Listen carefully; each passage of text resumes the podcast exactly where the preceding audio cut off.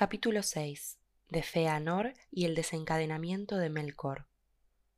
Ahora los tres pueblos de los Eldar estaban reunidos por fin en Valinor, y Melkor había sido encadenado. Era este el mediodía del reino bendecido, en la plenitud de su gloria y bienaventuranza, larga en cómputo de años, pero demasiado breve en el recuerdo. En esos días los Eldar alcanzaron la plena madurez de cuerpo y mente, y los Noldor continuaron progresando en habilidades y conocimientos. Y pasaban los largos años entretenidos en gozosos trabajos, de los que nacieron muchas cosas nuevas, hermosas y maravillosas. Ocurrió en ese entonces que los Noldor concibieron por primera vez las letras, y el maestro Rúmil de Tirion fue el primero en idear unos signos adecuados para el registro del discurso y las canciones, algunos para ser grabados en metal o en piedra, otros para ser dibujados con pluma o pincel. En ese tiempo nació en el Damar, en la morada del rey de Tirion, en la cima del Tuna, el mayor de los hijos de Finwe y el más amado. Curufinwe fue su nombre, pero su madre lo llamó Feanor, espíritu de fuego, y así se lo recuerda en todos los cuentos de los Noldor. Miriel fue el nombre de su madre, a quien llamaban Serinde, por su suprema habilidad en el tejido y el bordado, pues no había manos más diestras que las de ella en todos los Noldor. El amor entre Finwe y Miriel era grande y dichoso, porque empezó en el reino bendecido en los días de bienaventuranza. Pero el alumbramiento del Hijo consumió el espíritu y el cuerpo de Miriel, que deseó entonces librarse de los cuidados de la vida. Y después de darle nombre, le dijo a Finwe Nunca volveré a concebir un hijo, porque la fuerza que habría nutrido a muchos se ha agotado toda en Feanor. Se apenó entonces Finwe porque los Noldor estaban en la juventud de sus días y él deseaba traer muchos hijos a la beatitud de Aman. Y dijo Sin duda hay cura en Aman. Aquí toda fatiga encuentra reposo, pero como Miriel continuaba languideciendo, Finwe buscó el consejo de Manwe, y Manwe la entregó a los cuidados de Irmo, en Lorien. Cuando se despidieron, por corto tiempo creyó él, Finwe estaba triste, porque le parecía una desdicha que la madre tuviera que partir y no acompañara a su hijo al menos en los primeros días de infancia. Es por cierto una desdicha, dijo Miriel, y lloraría si no estuviera tan cansada pero considérame inocente en esto y en todo lo que pueda acaecer en adelante. Fue entonces a los jardines de Lorien y se tendió a dormir. Pero aunque parecía dormida, en verdad el espíritu se le separó del cuerpo y se trasladó en silencio a las estancias de mandos. Las doncellas de éste cuidaron del cuerpo de Miriel, que permaneció incorrupto, pero ella ya no volvió. Entonces Fingue vivió atormentado, y fue a menudo a los jardines de Lorien y sentado bajo los sauces de plata junto al cuerpo de Miriel, la llamaba por todos los nombres que ella tenía, pero siempre en vano. Y en todo el reino bendecido solo Fingue no tenía alegría alguna. Al cabo de un tiempo ya no volvió a Lorien. Y desde entonces se dedicó por entero a su hijo, y Feanor creció deprisa, como si un fuego secreto lo animara desde dentro. Era alto y hermoso de rostro, y de gran destreza, de ojos de brillo penetrante y cabellos negros como plumas de cuervo. Decidido e inquebrantable en la persecución de todos sus propósitos. Pocos lo desviaron de su camino por persuasión, ninguno por fuerza. Fue entre todos los Noldor, entonces o después, el más sutil de mente y el de manos más hábiles. En su juventud, superando la obra de Rúmil, inventó las letras que llevan su nombre y que luego los Eldar utilizaron siempre, y fue él el primero entre los Noldor en descubrir que con habilidad podían hacerse gemas más grandes y brillantes que las de la tierra. Las primeras gemas que hizo Feanor eran blancas e incoloras, pero expuestas a la luz de las estrellas resplandecían con fuegos azules y plateados, más brillantes que Elwin.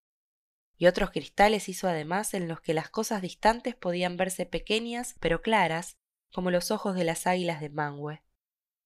Rara vez estaban ociosas las manos y la mente de Feanor. Cuando estaba todavía en su primera juventud, desposó a Nerdanel, la hija de un gran herrero llamado Mazan, entre los Noldor el más amado de Aule. Y de Mazan aprendió mucho sobre la hechura de las cosas de metal y piedra. Nerdanel era también de firme voluntad, pero más paciente que Feanor, deseando antes comprender las mentes que dominarlas. Y al principio ella lo retenía cuando el fuego del corazón de Feanor ardía demasiado. Pero las cosas que él hizo luego la entristecieron y dejaron de sentirse unidos. Siete hijos le dio a Feanor, y el temple de ella fue transmitido a algunos de ellos, pero no a todos. Sucedió entonces que Fingue tomó como segunda esposa a Indis la Bella. Era una Vania, pariente próxima de Ingüe, el rey supremo, alta y de cabellos dorados, en nada parecida a Miriel. Fingue la amó mucho y fue otra vez dichoso. Pero la sombra de Miriel no abandonó la casa de Fingue, ni tampoco su corazón. Y de todos los que él amaba, Feanor siempre ocupó la mayor parte de sus pensamientos. El casamiento de su padre no fue del agrado de Feanor, y no tuvo gran estima por Indis, ni tampoco por Fingolfin, ni por Finarfin, los hijos de ella. Vivió apartado explorando la tierra de Aman y ocupándose del conocimiento y de las artes en las que se deleitaba. En las cosas desdichadas que luego sucedieron y que Feanor acaudilló, muchos vieron el resultado de esta ruptura habida en la casa de Finwe, juzgando que si Finwe hubiera soportado la pérdida de Miriel y se hubiera contentado con tener un único y poderoso hijo, otros habrían sido los caminos de Feanor y muchos males podrían haberse evitado. Porque el dolor y la disputa en la casa de Finwe han quedado grabados en la memoria de los elfos Noldorin. Pero los hijos de Indis fueron grandes y gloriosos, y también los hijos de los hijos, y si no hubieran vivido, la historia de los Eldar no habría tenido nunca la misma grandeza. Ahora bien, aun mientras Feanor y los artesanos de los Noldor trabajaban con deleite, sin pensar que esas labores pudieran tener fin, y los hijos de Indis crecían y alcanzaban la plenitud, el mediodía de Valinor estaba ya concluyendo. Porque sucedió que Melkor, como lo habían decretado los Valar, completó el término de su confinamiento, después de haber pasado tres edades en la prisión de Mandos. Por fin, como Manwë lo había prometido, fue llevado nuevamente ante los tronos de los Valar. Los vio entonces en toda su gloria y beatitud, y la envidia le ganó el corazón. Miró a los hijos de Ilúvatar que estaban sentados a los pies de los poderosos, y el odio lo dominó. Miró la riqueza de brillantes gemas y sintió codicia, pero ocultó sus pensamientos y postergó su venganza. Ante las puertas de Valmar, Melkor se rebajó a los pies de Manwë y pidió perdón, prometiendo que si lo convertían solo en el menor de los habitantes libres de Valinor, ayudaría a los Valar en todas sus tareas, principalmente en la curación de las muchas heridas que él mismo había abierto en el mundo. Y apoyó este alegato, pero Mandos no dijo una palabra. Entonces Manwë le concedió el perdón, pero los Valar no permitieron que se apartara enseguida de la vista y la vigilancia de ellos, y tuvo que habitar dentro de los confines de Valmar. Pero de hermosa apariencia eran todas las palabras y los hechos de Melkor en este tiempo, y tanto los Valar como los Eldar sacaban provecho de la ayuda y los consejos de él si los buscaban. Y por tanto al cabo de un tiempo se le permitió circular libremente por la tierra, y le pareció a Manwë que Melkor estaba curado de todo mal porque no había mal en Manwë y no podía comprenderlo, y sabía que en el principio, en el pensamiento de Ilúvatar, Melkor había sido como él. Y no veía las profundidades del corazón de Melkor, y no advertía que el amor lo había abandonado para siempre. Pero Ulmo no se engañó, y Tulka cerraba los puños cada vez que veía pasar a Melkor, el enemigo, porque si Tulkas es lento para la cólera, lo es también para olvidar pero obedecían el juicio de Manwë, pues quienes defienden la autoridad contra la rebelión no han de rebelarse ellos mismos.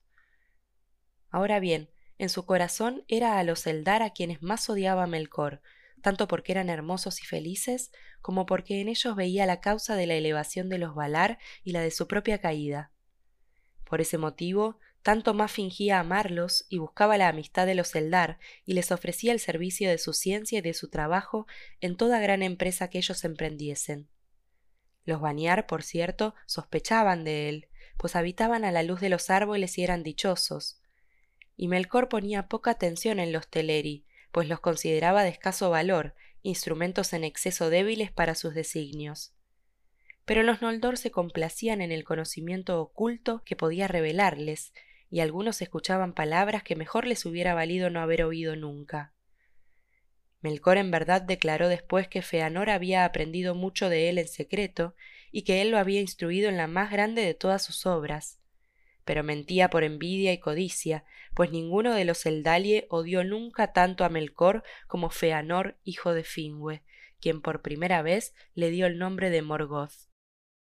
Y aunque atrapado en las redes de la malicia de Melcor contra los Valar, no habló con él ni buscó su consejo porque sólo el fuego de su propio corazón impulsaba a Feanor, que trabajaba siempre deprisa y solo, y nunca pidió la ayuda ni buscó el consejo de nadie que habitara en Aman, fuera grande o pequeño, excepto solo y por un corto tiempo los de su esposa, Nerdanel la sabia.